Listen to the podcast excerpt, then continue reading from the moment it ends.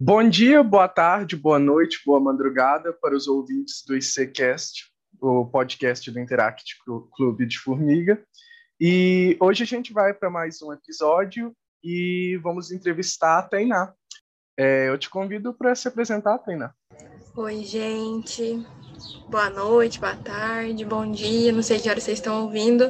Meu nome é Tainá, eu sou associada ao Rotaract Clube de Boa Esperança, já fui associada ao Interact Clube de Boa Esperança e estou muito feliz com o convite e espero que a gente tenha uma boa troca hoje na nossa conversa. É, o outro entrevistador é também host do podcast, quer se apresentar, Heitor? Boa tarde para os nossos ouvintes, meu nome é Heitor Léo Saraiva, eu espero que a nossa entrevista seja muito boa. É, Tainá, tem como você falar para a gente o que você faz na faculdade, em que faculdade você estuda? Certo. Gente, eu faço gestão de políticas públicas, é um curso bacharelado, ele dura quatro anos, eu já estou no segundo ano, então aí já estou na metade.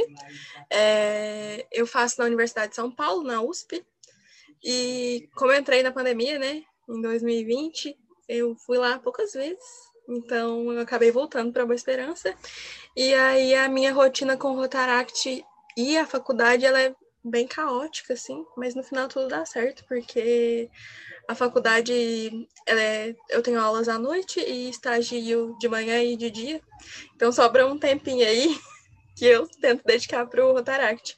E aí a gente conversa, né, no clube, fala, ó, eu tenho esses horários, que a gente pode fazer nesses horários? E como no Rotaract a maioria das pessoas ou tá na faculdade, ou estuda, ou faz as duas coisas, é, é, mais fácil, né? Porque todo mundo entende que o tempo de todo mundo é, é bem curtinho. Eu sei que vocês fazem IF, também é bem pesado, quase a mesma coisa de uma faculdade. Então, é bem essa essa rotina mesmo de tentar conciliar uma coisa e a outra. E aí tem que ter tudo organizado, assim, um Google Agenda lotado. O Google Agenda é muito bom, principalmente para gente desorganizada, que nem eu. Eu sou secretário do clube a quantidade de ata que eu atraso, mas ainda bem que a presidente me cobra excessivamente, aí eu acabo fazendo. Mas, pelo menos, elas ficam muito bem feitas. É, eu queria perguntar o que, que fez você escolher esse curso, é, como você escolheu esse curso? Então, gente, quando eu estava no Interact, quer dizer, antes de eu entrar no Interact, eu, assim, nunca fui uma pessoa privilegiada de, na questão financeira, mas, assim, eu nunca passei necessidade de nada. E aí, quando eu entrei no Interact, eu vi que tinha, tipo, muita gente na minha cidade que é um ovo, que passava muita dificuldade. E eu fiquei, tipo, meu Deus, eu tenho que fazer alguma coisa para ajudar essas pessoas. E aí, continuei no Interact. Aí, quando eu fiz 18 anos, falei assim, nossa, e agora o que eu faço? Porque aqui na minha cidade não tinha Rotaract. Aí, falei, não, vamos fundar, vamos continuar ajudando as pessoas, a gente tem que continuar. E aí eu fiquei muito com isso, sabe? De que o meu estudo tinha que retornar para as pessoas de alguma maneira. E aí, assim, eu sempre fui muito, muito envolvida com questões políticas. É, tipo assim, se acontece alguma coisa no, com o governo, você pode ter certeza que eu vou saber o que, está rolando. E assim, isso desde sempre, desde que eu tenho uns 16 anos. E aí eu estava pesquisando assim, o que, que eu queria fazer, eu achava que eu queria fazer direito. Aí eu fui, fiz vestibular, passei em direito na UFLA, fiz a minha matrícula. Só que aí eu não sabia se eu queria aquilo, né? Continuei em casa, isso no meu terceiro ano. Aí eu continuei em casa mais um ano, estudando pro Enem, sozinha. E fiquei na minha, né? Falei assim, não, não sei se é isso que eu quero para mim. Eu sei que se eu fizer o Enem de novo, eu vou tirar mais ou menos a mesma nota. E aí dá para eu ir para direito de novo, mas estou muito indecisa, não dá para saber agora. E aí, no dia que abriu o SISU, eu tava, né, Sabe quando você fica muito, muito ansioso e fica rodando a página? Aí eu falei assim: ah, vamos ver a faculdade mais pica das galáxias que tem aqui no Brasil. Aí eu fui e pesquisei, né, não, no SISU. Falei, vou ver, certeza que não dá para eu passar em nada aqui. Aí eu fui vendo as notas de corte. Aí eu fui, fui e vi direito. Falei assim: ah, se eu tentar direito, eu posso até passar, mas não, vai ser de primeira. Então, vou ficar muito ansiosa com isso. Continuei passando. Aí eu vi um curso que chamava Gestão de Políticas Públicas. Aí eu falei assim, gente, mas eu nunca vi isso. É a primeira vez que eu vejo esse curso. Aí eu fui no YouTube, pesquisei o que que era. Aí tinha entrevistas de pessoas que já, já tinham feito o curso, que eram estudantes. E aí eu falei assim, não, é realmente isso que eu quero. É saber de programas sociais, saber como eu posso ajudar as pessoas, não só no voluntariado, e sim na, na, esfera, na esfera de política pública mesmo. E foi assim que eu escolhi GPP. Foi, GPP é a sigla, né? Que é Gestão de Políticas Públicas é um nomão, aí a gente fala GPP. E foi assim que eu escolhi, porque foi, foi do acaso, mas eu acho que é um curso mais minha cara que existe. Então é realmente uma afinidade sua com querer ajudar as outras pessoas. Então meio que o Interact te ajudou aí por esse lado, você própria. Você própria, é claro, que se você não realmente fosse interessada em querer ajudar os outros, você nem teria entrado no Interact. Aqui, tem como você dar uma esclarecida para o povo qual que é o mercado de trabalho de, desse curso que você está fazendo? Porque a maioria deve ser leigo que nem eu. E eu, como leigo, eu devo pensar que provavelmente o foco disso é você ir para você ir realmente para a área política ou ocupar algum cargo público. Então, o meu curso ele, ele é bem abrangente. É, eu já estou no segundo ano e aí eu já consegui fazer um estágio no poder público e agora estou estagiando na, no poder privado. Então, não é uma, uma coisa muito definida. Você pode fazer gestão de políticas públicas e pode trabalhar em empresa privada, não tem problema nenhum. Só que aí a atuação é um pouquinho diferente. Então, por exemplo, na onde eu trabalho agora, é uma empresa que ela cuida de entregas é, em malha ferroviária. E aí, a malha ferroviária muitas vezes fica em concessão pública. Então, a nossa empresa tem que ir lá conversar com a prefeitura e falar: ó, oh, o trem vai passar de tal a tal hora, tá tudo certo, qual que é a taxa que a gente tem que pagar. Enfim, são as questões de administração pública, que só um gestor público, só um administrador público consegue lidar.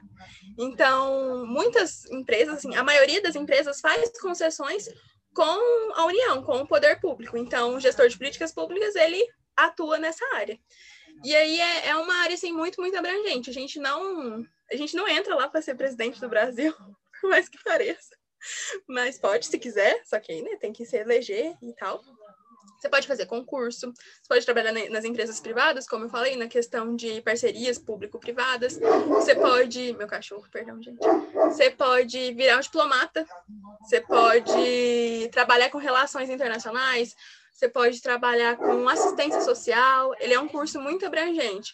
A gente fala que ele é um curso interdisciplinar. Ele é a mistura de ciências sociais, economia, estatística e direito. Então, a gente tem muitas matérias dessas, dessas frentes. Então, a gente tem muito conhecimento que é muito importante para o mercado. Eu tenho alguns amigos que trabalham com gestão de dados. Então, sabe quando tem aquelas pesquisas que perguntam, sei lá, qual é a idade dos eleitores do Bolsonaro? Aí tem aquela planilha gigante, assim. E aí a pessoa tem que fazer estatística, né? De quantos anos a média tem, quantos. Quantos a pessoa ganha, e aí faz a estatística e cria o eleitor perfeito. Tipo, ah, vai ser um homem de tantos anos, com tanta renda. Enfim, a gente também trabalha nessa parte. É um curso muito, muito abrangente e, assim, gente, é, é muito, muito bom. Também dá para trabalhar com pesquisa, né? Então, é uma área que você pode pensar, tipo assim, ai, eu quero saber qual que é a diferença que o programa Bolsa Família fez para as pessoas que moram no sertão da Paraíba. Você pode pesquisar sobre isso e fazer livros sobre, enfim.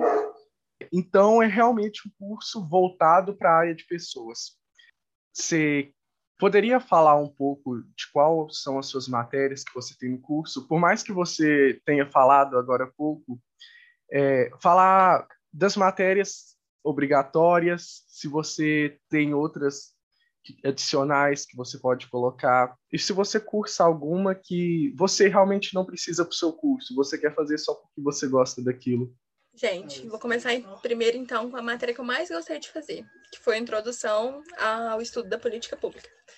A gente aprende o que é uma política pública propriamente dita, que são basicamente os programas sociais que os governos podem começar, né, na, nas suas gestões. E aí, gente, eu descobri uma coisa fantástica, que existe política de governo e política de Estado. A política de governo é aquela política que o, que o governante faz, o presidente, o prefeito faz na gestão dele, e aquele programa acaba. Já a política de Estado é uma política tão, tão forte que ela sobrevive a várias gestões. Então, sei lá, a gente tem o auxílio emergencial, que é uma política de governo do Bolsonaro, e a gente tem o Enem. E o SISU e o ProUni, que são políticas que são de anos atrás e que dificilmente vão cair, porque são algo são coisas muito consolidadas.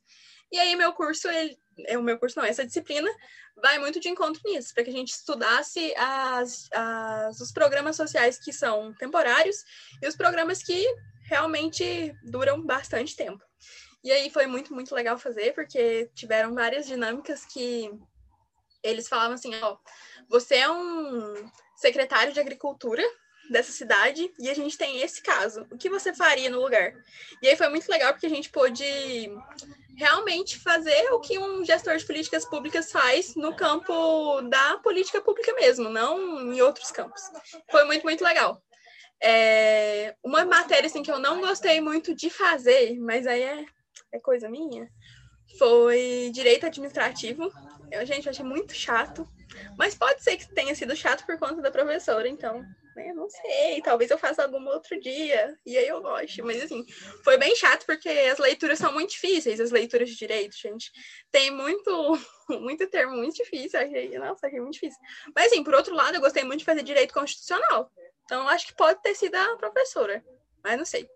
E uma matéria que eu fiz que não estava na minha grade, porque lá na minha universidade você tem sua grade obrigatória e você pode pegar outras matérias. E essas outras matérias não precisam ser do seu curso. Você pode fazer qualquer matéria que você quiser. Tipo, se eu endoidar e falar assim, não, beleza, eu quero fazer uma matéria de veterinária, eu posso me matricular, não tem problema nenhum. Foi uma que eu fiz na saúde pública. Eu fiz uma matéria que chama Saúde Pública e Economia. E, assim, gente, foi incrível, assim, sabe, é, saber um pouquinho mais da formação do SUS, por que, as pessoas precisam, como que foi, que, como que surgiu, né, a Constituinte, que foi a partir disso que veio o SUS, como que as pessoas utilizam. É, e, assim, foi incrível, porque eu descobri que, por exemplo, pessoas com HIV não podem ser tratadas na, na esfera particular. Só existe tratamento de HIV no SUS. Então, assim, foi uma coisa muito, muito boa e que eu percebi que, tipo, é realmente universal. Todo mundo pode usar o SUS e é algo que a gente realmente tem que lutar para que ele continue existindo. E agora eu militei, desculpa, gente. Claro que não. Eu não posso falar isso oficialmente, mas a gente super apoia uma militada. É, já deixo até aqui o meu. A gente é oportunista também, então eu já deixo até aqui meu convite para você vir de volta, falar mais sobre como funciona o SUS, já que você tem, tem uma base para falar sobre isso. Gente, eu venho, claro que eu venho. É, na minha universidade também, aí é, é, um pouquinho diferente, né? Porque várias universidades não colocam os alunos na, na pesquisa já no primeiro semestre, mas lá na minha universidade a gente já, já ficou na pesquisa. Então, é, toda, todo semestre a gente tem uma disciplina de pesquisa que aí você pode desenvolver um artigo sobre. Aí no meu primeiro semestre, a, a minha disciplina de pesquisa foi sobre o SUS e sobre as pessoas com HIV.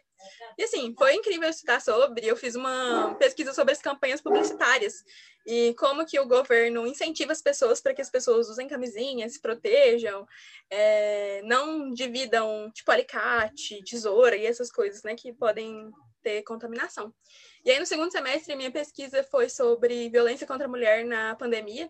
E, gente, foi, ai, foi incrível fazer, porque a gente ligou na, no, no 80, né, que é o Disque Denúncia, e aí perguntou quantos casos tinham, qual que é a, a distância. Aí eles mandaram para a gente uma planilha com, tipo, qual era a idade das vítimas, qual era a cor, a raça, qual era a escolaridade. E aí a gente pôde traçar um paralelo mesmo. E a gente viu que as pessoas que não têm tanto recurso financeiro são as pessoas que mais sofrem com a violência doméstica. E assim, foi muito, muito legal. E agora eu estou fazendo uma pesquisa sobre moradores em situação de rua e como eles utilizam os aparatos do SUS. E está sendo muito bom essas pesquisas que vocês fazem, elas são publicadas, certo, em artigos e elas são usadas pelo governo propriamente dito para fazer políticas ou não? Elas, a maioria é publicada. É, quando não são publicadas, elas ficam no acervo da universidade. Então, por exemplo, a minha pesquisa sobre o, o SUS e pessoas com HIV não foi publicada, mas ela ficou lá na biblioteca. Então, se algum dia alguém quiser fazer uma pesquisa parecida com aquilo, pode consultar na minha. Então, é bem, bem legal. E a gente deixa tudo disponível para os professores. E aí os professores podem publicar em, em revistas, publicar em jornais, e aí o governo pode sim olhar para aquilo. Mas, gente, a gente depende muito do governo em vigência, mas assim, é bem, bem difícil, né? Porque, por exemplo, teve uma pesquisa que da minha universidade, mas foi da, do campus de farmácia, que viu que se abrir o isolamento social, a gente não vai ter ganhos com isso e vai ter que fechar de novo. Isso acho que foi em setembro. E assim, as medidas que o governo tem tomado são totalmente contrárias a isso. E aí a gente vê mais ou menos uma mais ou menos não, totalmente uma desvalorização da ciência, né? A pessoa pesquisou, a pessoa tem método, tem embasamento para falar aquilo e não é o que os governantes estão seguindo. A universidade pública brasileira, ela é assim, tá pau a pau com o Interact e Rotaract de fazer muito tendo pouquíssimo, sabe? A gente quer fazer um projeto incrível com a caixa, com caixa pequenininho. É a universidade brasileira tentando fazer pesquisa. O, a USP está sofrendo alguma, algum corte de verba e se ela estiver sofrendo, vou, você sente isso? Você consegue perceber? Então, é uma coisa que está sendo muito criticada lá. Agora está tá voltando né, algumas atividades, então vai voltar o bandejão. Mas bandejão é o lugar que a gente come. E aí, gente, vários, vários alunos, eles só comem porque tem o bandejão, porque é uma refeição que é dois reais. Então você consegue almoçar e jantar por quatro reais. E assim, a gente sabe que tem muita gente que não tem quatro reais por dia. Isso é muito, muito sério. E aí, gente, na, na pandemia, eles não continuarem, não continuaram servindo, né? Obviamente, para não fazer aglomeração, e não pensaram nesses estudantes. Então, as pessoas ficaram sem o auxílio, esse auxílio alimentação que a universidade dá nessa, nesse prato feito, né? Social. Então, as pessoas ficaram totalmente sem esse, esse recurso. E é uma coisa que os estudantes têm lutado muito para que isso melhore. E assim, não melhorou. Não melhorou. Mas o que eles fizeram, assim, como medida de contenção do problema, foi, por exemplo, eu tô ali, quero receber minha comida, não tô nem aí, senão não vou comer no dia. Aí você poderia ir até a faculdade e pegar uma marmita, mas é uma marmita por dia por pessoa. Agora, como que você se mantém com uma marmita por dia? Assim, não tem jeito, né, gente? É completamente sem, sem noção. E assim, eu sei que tem outras universidades que sofreram muito mais com isso. E aí é, é aquelas, né? Porque a USP, sem querer, querendo, ela sempre vai ser. Se tá ruim para todo mundo, vai estar tá ruim para ela, mas ela ainda vai estar tá, assim, sobrevivendo, e as outras não. É, Tainá, conta pra gente como que é o, o ambiente da USP, se lá é um lugar plural, se lá é muito elitista. Gente, lá, assim, a universidade tem, tem vários campos, né? Mas o campus principal, que é o campus Butantã, ele, assim, gente, ele é maior que a cidade que eu moro, que é Boa Esperança. Assim, maior que, que aqui. Tipo, é muito grande. Assim, gente, nossa, você entra lá, você, você acha que você não você não tá vivendo no mundo real, sabe? Tipo, você fica em choque quando você vai fazer a matrícula. Você fica assim, isso não existe, é impossível que esse lugar exista. E é, é incrível, tipo, você entra e você fica assim, meu Deus do céu, sabe? Perfeito. Mas assim, quando você entra para fazer a matrícula, você já vê que existe uma diferença muito grande entre as pessoas. Porque a primeira coisa que você entra para fazer a matrícula é que tem uma fila do pessoal ampla concorrência e tem uma fila do pessoal que usa cota, independente se seja a cota racial ou a cota de vir de escola pública. E aí as pessoas já ficam divididas ali. Então já é um, um baque muito grande que você percebe é, na vestimenta das pessoas, no jeito que as pessoas se portam. Então é muito, muito assim, agoniante, sabe? Ver isso. E para mim, que sou cotista de escola pública, foi essa oportunidade, sabe? Tipo, eu entrei lá toda maravilhada, tipo, olhando pra cima, tipo, querendo, sei lá, gente, se eu pudesse pegar várias garrafinhas de água pra beber água do, do bebedouro e tá bebendo na minha casa até hoje, eu estaria, assim, de tão maravilhada que eu fiquei. E o pessoal agindo como se fosse a coisa mais natural do mundo, sabe? É, é, é difícil, gente. Tipo, é muito, muito difícil. Por exemplo, eu sou a primeira pessoa, assim, da minha família mais próxima a ir numa universidade. E é um é uma coisa, né? E, tipo, na minha sala tem um cara que é médico. Ele tá ali, ele tá ali, sabe? Ele, ah, tô, tô sem fazer nada, vou fazer mais uma graduação. Tem gente que na minha sala que já é, tipo, dentista, é, advogado. Tem dois advogados na minha sala, inclusive. Então, assim, é bem, é bem nítido que você vê a, a diferença social entre as pessoas. E ainda mais lá, lá na USP. Faz, se eu não me engano, gente, três ou quatro anos que a USP abriu para o Enem. Então, você pode colocar sua nota no SISU e entrar lá. E antes não. Antes era só pelo, pela FUVEST, que é o vestibular para você entrar só na USP. Então, quando era só pela FUVEST, gente, só fazia quem tinha dinheiro, porque é 130 reais para fazer uma prova. Imagina se pagar 130 reais para ser humilhado, que a prova é super difícil também. Então, né? Aí, quando abriu para o Enem, eles abriram também para cotas. Então, para tentar né, igualar o tanto de pessoas de escola pública e o tanto de pessoas de escola particular que está lá dentro. E aí, essas são algumas políticas que eles têm de tentar deixar as coisas um pouquinho mais iguais, mas é bem, bem difícil, gente, você ir para a faculdade de metrô com sem, sem conseguir se mexer, sem saber se você vai conseguir descer, e aí você chega lá, seu colega sai de um Audi. Assim, é, é difícil. Essa desigualdade na faculdade principalmente na USP, uma faculdade tipo, de primeiro grau, eu não tenho certeza, mas deve ser a primeira, tipo, no top 1 do Brasil. É bem triste, até porque a gente sabe que não é, não é questão de não ter esforço a diferença entre aluno de escola pública e escola particular. É, são muitas variáveis. E se, e se as pessoas tivessem as mesmas chances, provavelmente ia ter uma varada de aluno de escola pública lá, porque, querendo ou não, são pau a pau os alunos de escola particular.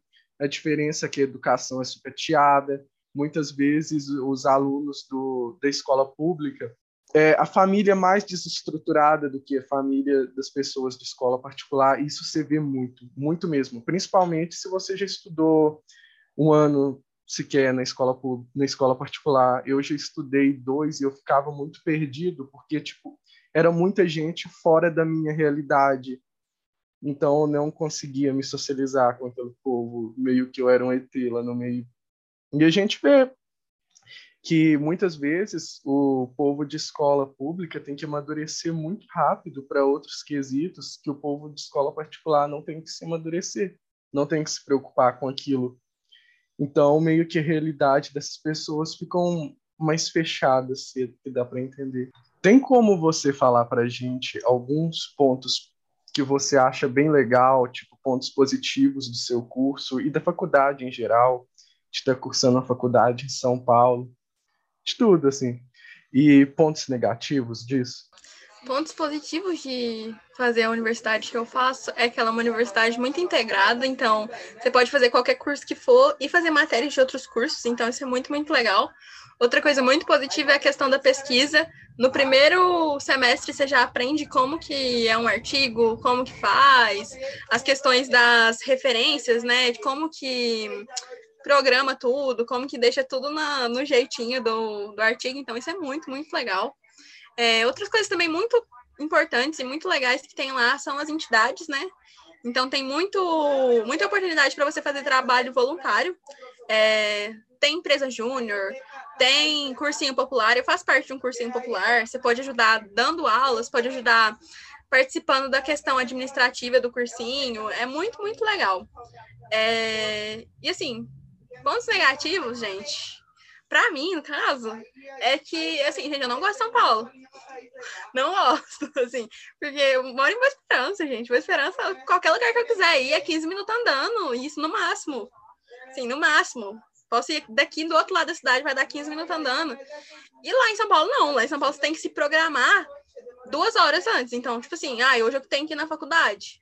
Então, tenho que me programar para duas horas antes sair de casa. Porque, além de tudo ser muito longe, tem trânsito, é, o trem pode quebrar, o metrô pode quebrar. Então, você tem que fazer a contabilização dos imprevistos que podem acontecer. É, e Tainá, conta pra gente se você teve alguma, alguma dificuldade para poder escolher seu curso, se você teve alguma dúvida em escolher ele. Ah, gente, eu tive muita dúvida, mas assim, porque eu não sabia como eu queria ajudar as pessoas. Por muito tempo da minha vida eu achei que eu queria fazer medicina, mas não porque, meu Deus, era um chamado, era um dom. E sim porque, gente, quando você tá na escola pública e você se destaca na escola por ser uma pessoa estudiosa, todo mundo fica, ai, faz medicina, ai, faz medicina. E aí uma coisa que fica assim, na sua cabeça um tempão. E aí eu achava que eu queria fazer medicina. Só que aí no terceiro ano do ensino médio eu, eu vi que eu não queria. E que, assim, eu queria ajudar as pessoas mesmo. E aí eu achava que queria ser advogada.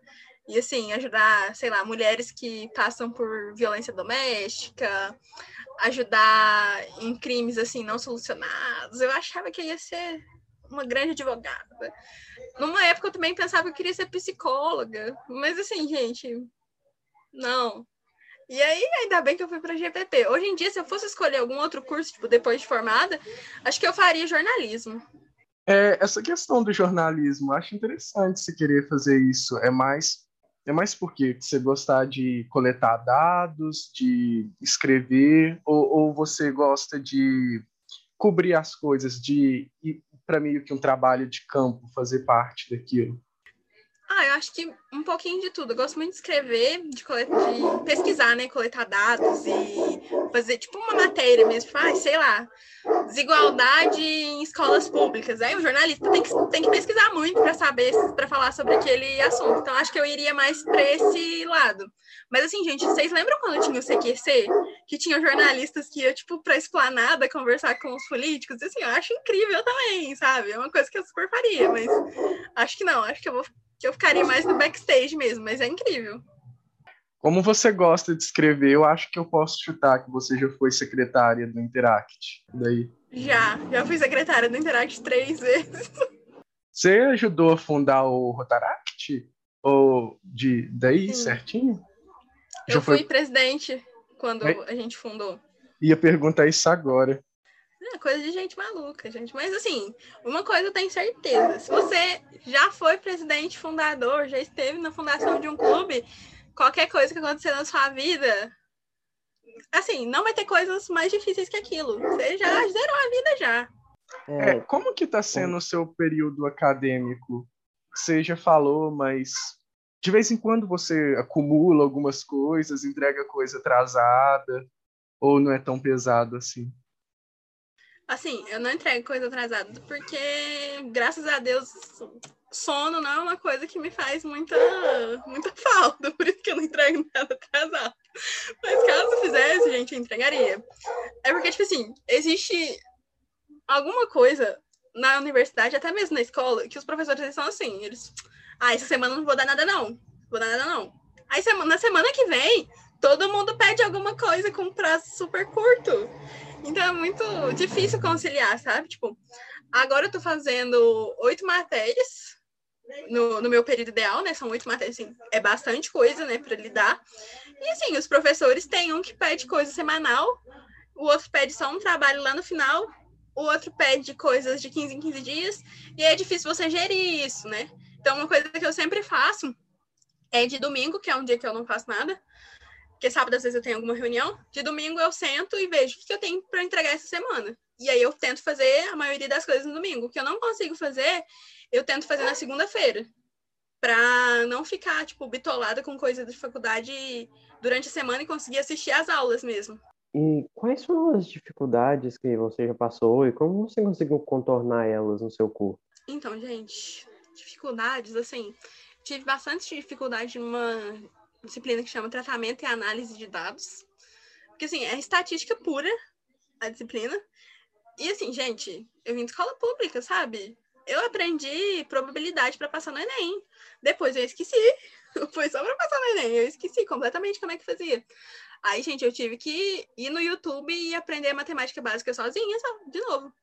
E foi, assim, uma dificuldade bem, bem assim, punk. Mas, fazer o quê? Depois eu vou ter até estatística 2. Tenho umas cinco matérias de economia. Então, se eu não aprender, tem que ser na marra. Hã? Eu juro que dá certo. Eu juro que dá certo. É só ir no YouTube. Sempre tem alguém que vai te ensinar muito bem no YouTube. No IF eu também tenho que fazer isso, então eu partilho dessa dor. Na verdade, não é tanta dor, eu acho eles tem alguns professores do YouTube que são até melhores que os próprios professores do IF eu não entendo. O povo tem doutorado nas costas. Aí chega para dar aula. Não, não vou dar aula, não. Eles começam a dar aula e eles vai cansando. Chega 20 minutos de aula, eles terminam. Aí você fica assim, mas professor, eram dois horários. Não pode fazer as atividades, mas, mas eu não sei a matéria. Vai, faz, dá conta. Eu acho que eles ficam tão cansados nessa vida acadêmica, né, de fazer a faculdade, depois o mestrado, depois o doutorado, tem, às vezes tem que fazer pós, que chega quando é para dar aula, eles estão assim, cansados. Eu me vejo assim também, aí eu fico um pouco empático, falo, não, eu que já tô, eu que já tô com só com 16 anos, já tô cansando assim, quero só deitar e dormir. Imagina esse senhor de 40 anos ou essa senhora de 40 anos que já fez, que já tem três cursos feitos, Deus que me livre. Você citou que você participa de alguma coisa social, se eu não me engano. Tem como você falar sobre isso? Se você participa de algum trabalho para ajudar os outros na faculdade, como que é, como que funciona, se é fácil de entrar para participar disso. Então, gente, eu participo do cursinho lá da universidade, chama Cursinho Popular EASH USP. O EASH é E-A-C-H, então quem quiser seguir o cursinho é muito legal. e, eu, gente, o cursinho ele atende 120 alunos de da Zona Leste, né, de São Paulo, por isso o nome. E assim, a gente só atende pessoas que vieram de escola pública e pessoas que têm baixa renda. Então, as pessoas se inscrevem para participar do cursinho, aí tem um processo seletivo, né, para que a gente possa escolher, entre muitas aspas, entre muitas aspas, essas 120 pessoas, porque tem processo que chega a mais de mil inscrições, então tem que ter uma peneira, infelizmente. E aí o cursinho ele é totalmente gratuito, eles não pagam mensalidade, não pagam uma taxa para entrar, não pagam nada, matrícula, nada. E aí quem dá as aulas e quem monta grade, quem leva as coisas para os alunos são os alunos, para os alunos do cursinho são os alunos da universidade. Então, é um cursinho feito com os alunos para pessoas da Zona Leste. E assim, gente, é, é muito, muito legal participar do cursinho, porque é uma coisa que me toca muito, né? A questão do ingresso à universidade pública é uma coisa que, que eu vejo assim como uma, das principais coisas que eu quero atuar, né? Depois que eu tiver formada é na, na parte da educação. Também gosto muito de saúde, mas acho que a educação pulsa mais.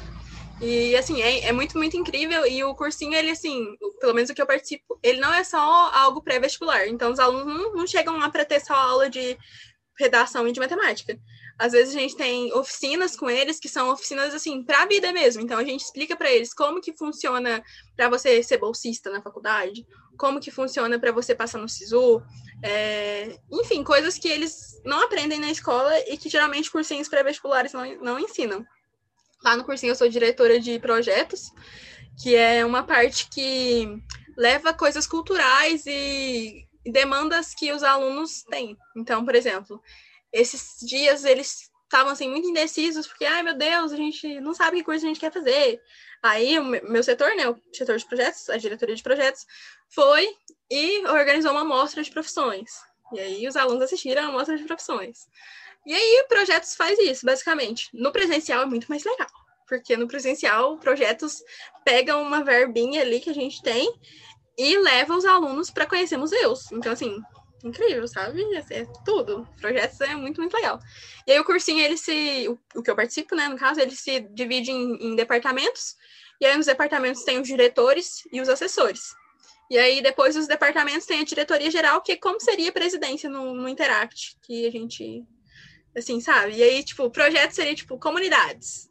É, mais ou menos, pra vocês entenderem mais ou menos o organograma. Acho louvável, sensacional da sua parte, de quem ministra o curso, de quem dá aulas. É, ainda mais essa parte do acesso à cultura, que quando tem verba, vocês levam o pessoal para ver museus. Isso é ótimo, a gente sabe a diferença que a arte faz para as pessoas e a gente sabe o, o que a educação pode causar para uma pessoa. E como que muitas vezes entrar em uma faculdade, uma faculdade federal, uma faculdade de alto nível que nem a USP ou uma faculdade normal que não tem tanto renome pode significar uma ascensão para aquela pessoa, uma ascensão social, uma ascensão até mesmo na autoestima daquela pessoa. Ela vê que ela, que ela consegue fazer aquilo. Ela é uma pessoa forte, uma pessoa determinada. e capaz, totalmente capaz, apesar de todas as injúrias da vida. Gente, assim, é totalmente desproporcional que a gente vê trabalhando no cursinho. É um trabalho voluntário, você não ganha nenhuma coisa de remuneração, mas, assim, ganha muita coisa pra vida, né? E, gente, tem aluno que chega no cursinho que pergunta pra gente quanto que a gente paga de mensalidade na USP. Eles não têm noção que lá é público. Então, tipo assim, sabe? É, são coisas muito, muito pontuais que deixam as pessoas muito atrás de quem tem acesso à educação. Sobre algumas perguntas mais pessoais, é, o que, que você gosta de fazer no seu tempo livre? Quando você tem algum? No meu tempo livre, gente. Olha, no meu tempo livre, que eu gosto muito, muito de fazer é assistir vídeos e escutar podcasts sobre true crime, né? Que são, tipo, crimes reais, e aí tem, tipo, a reconstituição do crime, as pessoas contam como que foi. Assim, acho incrível, tipo, saiu esse da Suzane Richthofen. Gente, claro que eu já assisti, né? São coisas que eu amo escutar. Tipo, tem um, um podcast que se chama Modus Operandi. Sai episódio toda quinta. É perfeito, gente. Assim, toda quinta tem que estar lá escutando. São coisas que eu amo fazer. É, também gosto muito de escutar podcast, assim, em geral. Tem um podcast do, do Mano Brown que é novo, mas, gente, os episódios são incríveis, escutem. Podcast é uma coisa muito legal. Eu fiquei muito feliz quando vocês me convidaram. Adoro o modus operandi de todo o meu coração. Espero um dia poder gravar um podcast junto com o pessoal do Modus. Continuando nessa parte das perguntas pessoais, é, eu queria te pedir para você dar três indicações culturais. Pode ser canal do YouTube, algum vídeo do YouTube, pode ser uma série, um filme, um podcast, um livro, uh, uma obra de arte, tipo uma escultura, qualquer indicação cultural. Gente, então já falei do Modus, né? Já. É uma, gente, é uma ótima indicação. Por favor, escutem Modus Operandi, é muito legal.